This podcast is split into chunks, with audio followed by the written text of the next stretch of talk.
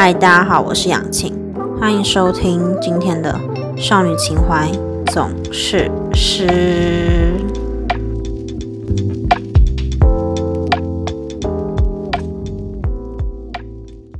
哦，今天会想要跟大家分享这一集，主要是因为就我长期观察我自己啊，我发现我真的有蛮严重的周一症候群诶，是真的那种，我会明显在礼拜一的时候比较就是情绪低落啊之类的。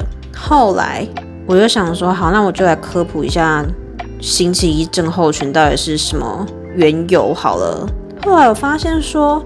原来周一症候群，原来原来它源自于一八六零年代，超早，而且一开始的起因原来是因为呃某一个炸药工厂的员工在礼拜一的时候都会呕吐啊、头晕目眩这样。后来查出原因，原来是礼拜一的时候吸入太多那种什么什么消化甘油啊，还是什么鬼的，不知道，反正就是一些化学物质。然后礼拜二、礼拜三的时候。症状就会逐渐减缓，所以大家就称那种头晕目眩啊、想要呕吐的病为周一症候群。我真的看到整个大开眼界。我一开始只是以为周一症候群就只是指说那些上班族礼拜一不想去上班啊之类的这种这种小群体，没想到超多人都有，而且它甚至被说为是一种时间性的精神疾病，诶，超扯！我不知道说原来周一症候群是一个精神疾病，我真的吓到哦！我去查了一下维基百科，他说发作的时候通常都会没有精神啊，或是没有力气，就是疲累累这样。常见的时候会发生在学生实习，还有那些上班族。对，然后我就看那个症状有几条，我真的是哦，这。很有感觉，他说每个星期一从醒来的那一刻，就觉得说心里有一种难以摆脱的抑郁感。我跟你讲，而且我星期一早上九点的课，然后三节外师的课。这就是够让我抑郁到爆啊，不觉得吗？我真的礼拜一是我最痛苦的一天。虽然说礼拜三、礼拜四、礼拜五的课都蛮多，可是都没有礼拜一这么难过，真的。而且在外师的课的时候，其实真的压力蛮大的，因为外师讲真的蛮严格的。在外师的课的时候，终于知道什么叫。书到用时方恨少，真的，因为呃，我学的是德文嘛，德文真的好难。真的好难。如果有时光机的话，我真的要飞到三年前，跟我那时候说，千万之后不要填德文系，会后悔。对，真的很难，而且真的都听不懂。好，反正就上了三节外事课，下午还要跟学弟妹一起一起在泳池那边鸳鸯戏水。好，鸳鸯戏水完之后，马不停蹄的又要去参加那个远距教学的课程。对我有在当 teacher。好，这就是我礼拜一，真的是。非常的感觉到我的抑郁感有没有哦？然后他的症状还有写说，星期一有一种身心俱疲的感觉，反应会慢半拍，时常袭来一阵难以摆脱的疲惫感，忍不住打呵欠。我跟你讲，我真的礼拜一是最容易打哈欠的时候。我不知道哎，因为其实我礼拜日都不会让我自己太晚睡，最晚就一点多，真的都没有到很晚。以大学生的就寝时间来说，可是礼拜一真的好累好累，我真的爬不起来，而且反应会慢半拍，是真的，有一种你们知道吗？脑袋塞车，就脑回路突然断掉还是接错那种感觉，所以礼拜一就超累的啊！真的礼拜一真的让我很 sad，好不好？所以想要拍一下。不是拍啊，录一下，就是礼拜一的那种周周一症候群来跟大家分享一下。你看我现在都已经周一症候群到连话都讲不好哎，一直卡一直卡，希望大家可以谅解。我觉得今天唯一的小确幸就是，我今天在那个远距教学计划下课之后，就去吃学校的自助餐。我夹了七样菜吧，就真的七样菜哦。不折不扣的七样菜哦，我们学校自助餐的白饭好像是不用钱吧？我不晓得哎。好，反正这不是重点。结果那个自助餐阿姨才算我六十哎，六十块我可以吃到七样菜，吃到超撑。超爽，我真的暴吃一波大的，因为今天真的嗯过得不太好，而且不太顺，只好用吃来弥补我自己。好，然后吃完之后我就去走操场，就是散步啦，对，散一下步这样，边听一下其他人的 podcast，对，一些前辈的。后来我就听到吃宵夜造口业有一集说在意别人眼光之类的，对我记得题目是这个。好，我就。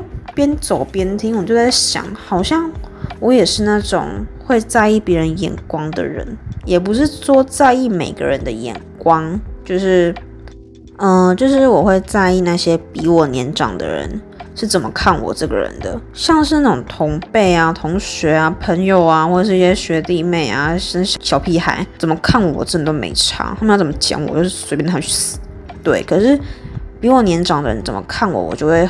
有点介意，因为我就是有种感觉，就是嗯，那些比我年长的人可能也把我当成那种小屁孩，可是我不想要让人家觉得我是小屁孩，大家懂这种感觉吗？所以我某方面来说也是会在意别人的眼光。嗯，对，像是在之前的职场就打工的时候，呃，跟我差不多同同年纪那种人，他们要干嘛，我真的都觉得没差。可是像那种学姐或是比我资深的，我就会觉得。他们对我的评价好像很重要，对我而言好像很重要，会影响到我在那个职场的好不好啊，或是过得顺不顺之类的。所以我好像也是那种会在意别人眼光的人，不能说完全不在意，还是会有点小小在意。因为我之前都是对外宣称说别人怎么讲我，我都没差，I don't fucking care 那种。我就发现这件事，我真的会发，就是哦，你看我卡词，我真的会在意。年长者怎么看我的？其实我觉得要处理那种视线，就是自己要先调试好自己的心态。可是我完全都没办法克服这件事。嗯，就是对于比较资深的人怎么看我这件事，我都还是没办法克服，还是会心里一直想。大家有没有那种就是可以克服这些窘境的方法可以提供给我？不然我真的嗯。被这种小困扰困扰了好一阵子了。还有一点想跟大家分享的就是，我发现我最近焦虑症好像有点又小复发。嗯，我不知道大家有没有 follow 到我之前有去看过身心科这件事。嗯，其实我自己的忧郁倾向已经是持续好几年了，可是一直没有正视这个问题。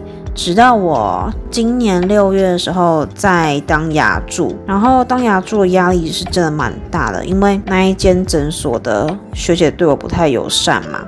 好，就是压倒骆驼最后一根稻草，我那阵子真的是每天都是以泪洗面啊，然后不懂我为什么会活在这世界上，一直在寻找我活着的理由，还有尽量说服我自己要活下去。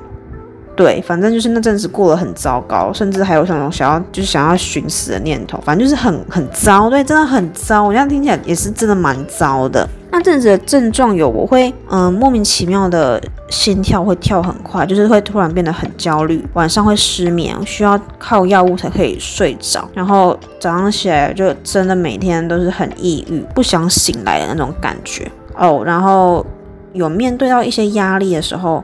会觉得心脏好像快要从嘴巴跳出来了。综合种种因素，我决定要去看身心科。然后医生的诊断是说我有焦虑症，可是是什么原因造成我焦虑？医生还是要再评估，因为他不觉得是全然是工作造成我这么焦虑，还有这么抑郁寡欢。好，后来。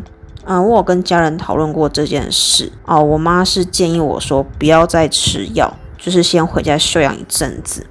所以医生跟我约好回诊的时间，我也没有去。我就把那些药吃了之后，就没有再继续回去拿药，或是回去咨询这样子。因为我发现吃那些药是真的有一点后遗症。呃，比较明显的是，我会觉得早上起来的时候。整个人轻飘飘的，好像没有踩在地板上的感觉，好像脚是离开地面的，整个人就飘飘然。我不觉得这种情况是好诶，我反而觉得这种现象很不踏实。对，就是真的用不踏实来形容，所以我后来就自己停药了。嗯，因为那时候是暑假的时候，所以也没有什么压力，就情况都恢复了还不错。可是开学之后，我发现我好像有点小复发。就举在外师课的例子来说好了，因为我们外师是会点名的时候顺便问一个问题，然后你要用德文回答他。对，就是有那种 conversation 那种感觉。好，他问我问题的时候，我会不自觉的盗汗，还有心跳跳得非常快。我是真的感觉到我自己肾上腺素在急速升高那种感觉。然后还有一点是，我会不自觉一直抠我自己的指甲，直到把它抠到流血，抠到有点痛之后，我才会停止。不然就是我旁边的同学看到我抠到手有点。破皮到有点夸张，他会制止我继续做这件事。这是我发现我最近有点小焦虑的原因，所以我在想，如果过阵子情况没有比较好的话，我是不是应该又要再去看一次身心科来调整我自己的状态？可是我又看到人家说不建议一直用药物控制自己，我就有点犹豫这件事。我真的要等到我没办法控制我自己再去看医生吗？还是？要在还可以控制的时候就去看医生，把自己的状态调整好。我就想说，这阵子先想一想，然后再跟大家分享一下我决定的结果是什么。我这阵子会一直反复思考一些很纠结的问题，像是我最近就在想一个问题：是什么样的日子才算是充实？这个问题其实一直困扰着我很久，因为。我一年级的时候，我自认为我过得很充实，原因是我大一的时候有在打工，每天都把时间塞得很满，下课之后打工打到八九点，回来之后洗洗澡洗一洗，跟男朋友讲个电话就可以准备睡，所以一天的时间都过得非常快。我自认为那就是充实，可是过了那一个学期之后，或是快要一年的时候，我就觉得说。时间好像这样莫名其妙就没了，都绑在打工还有学校，好像真的没有做什么自己非常有兴趣或是真的可以长期执行的东西，像是什么练字啊、刺绣什么的。我就在想说，到底是把时间塞满是充实，还是做点有意义的事情，做点自己喜欢的事情才是充实？不知道诶，我觉得这个答案。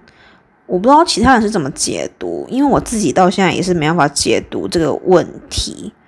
如果大家有什么想法的话，也可以分享给我，让我知道一下大家对充实的定义是什么。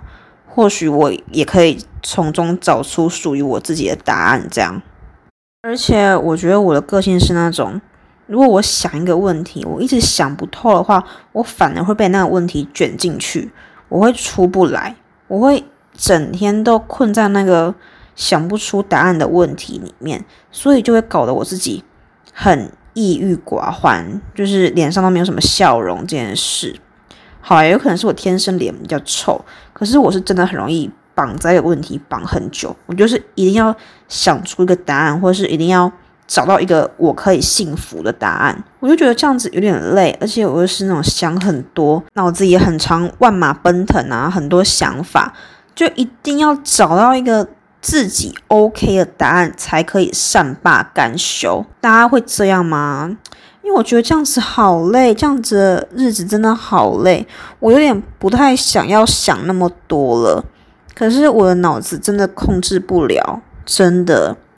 大家如果有那种可以想少一点的方法的话，也可以跟我讲，跟我分享一下。那今天的分享虽然没有到非常有趣，或是每个人都可以有共鸣，可是就是我自己最近的小近况，希望大家可以就是听听啦，也不用真的给我什么太多的回馈。如果有回馈的话，我当然会很感恩。可是我是想要跟大家分享我的近况而已。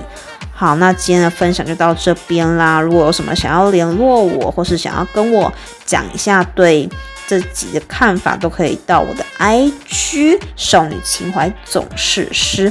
那我们就下次见啦，大家拜拜。